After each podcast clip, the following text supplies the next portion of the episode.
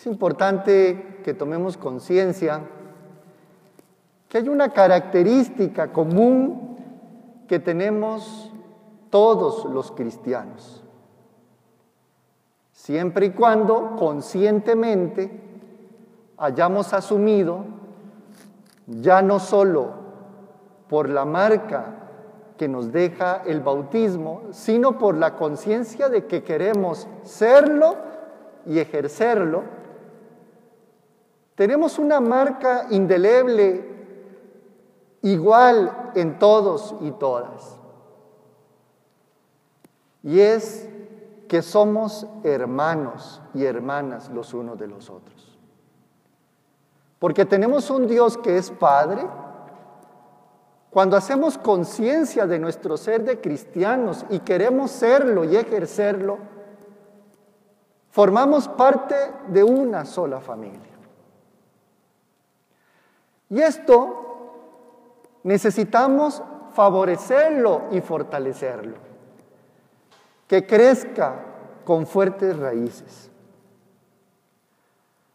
Una de las actitudes que puede hacer que crezca con fuertes raíces nuestro ser de cristianos es el amor mutuo. Esto que Pablo ha manifestado que la única deuda que tenemos con el otro es el amor mutuo. Ahí se resume toda la ley, también diciendo que necesitamos amar al prójimo como a nosotros mismos. Pero una manera muy concreta de ejercer este amor mutuo dentro de otras maneras que hay, es algo que todos los seres humanos tenemos y solo los seres humanos tenemos. Y es el hablar. El hablar con sinceridad y transparencia. El que no le demos espacio con el silencio a la indiferencia de lo que le pasa a nuestros hermanos. El profeta Ezequiel lo dice como centinelas, que no son controladores de los demás, ni que tomemos decisiones por los demás, mucho menos si son adultos. Pero sí centinelas que nos preocupamos si algo no está bien en nuestros hermanos. Y además, si sentimos que el Señor nos invita a ser sinceros y transparentes con los demás.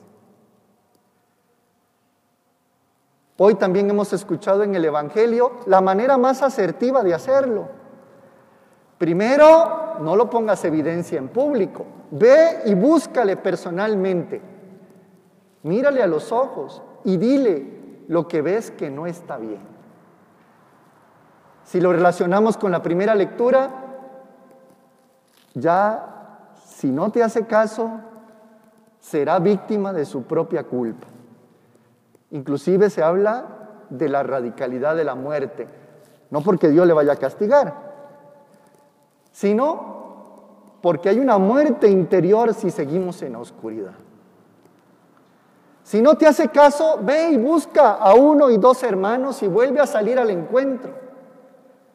Si no te hace caso, cuéntaselo en comunidad. Es la manera asertiva de que salgamos al encuentro de los demás y eso se logra con el recurso único de los seres humanos que es el hablar. Si guardamos silencio, estamos dando el espacio a la indiferencia. La indiferencia da luego espacio a la desconfianza. Porque resulta que la tentación es hablarlo por otros lados menos con el implicado. La desconfianza luego genera violencia porque se siente traición. Y después de la traición viene la guerra. Cuando no nos hacemos cargo unos de otros de lo que nos está pasando, culmina en la guerra entre propios hermanos. Dios no es indiferente a todo esto que pasa. Cuando se dice que lo que desates aquí en la tierra quedará desatado en el cielo y lo que ates aquí en la tierra quedará atado en el cielo, no podemos hacer una interpretación simplista, moralista y piadosa, creyendo de que si no confesamos algún pecado o no dejamos de hacer algo bueno, se nos va a sumar una rayita en el juicio final. Lo que quiere decir el evangelista es que Dios no es indiferente frente a lo que nos pasa a todos. Y si no desatas hablando con sinceridad y honestidad lo que ves en tu hermano, se ata algo en el corazón de Dios. Y si lo desatas, lo hablas, también se desata y se libera algo en el corazón de Dios. Yo quisiera invitarles que al inicio de esta semana volvamos a revisar esta marca indeleble que tenemos todos los cristianos de asumir el compromiso de hermanos.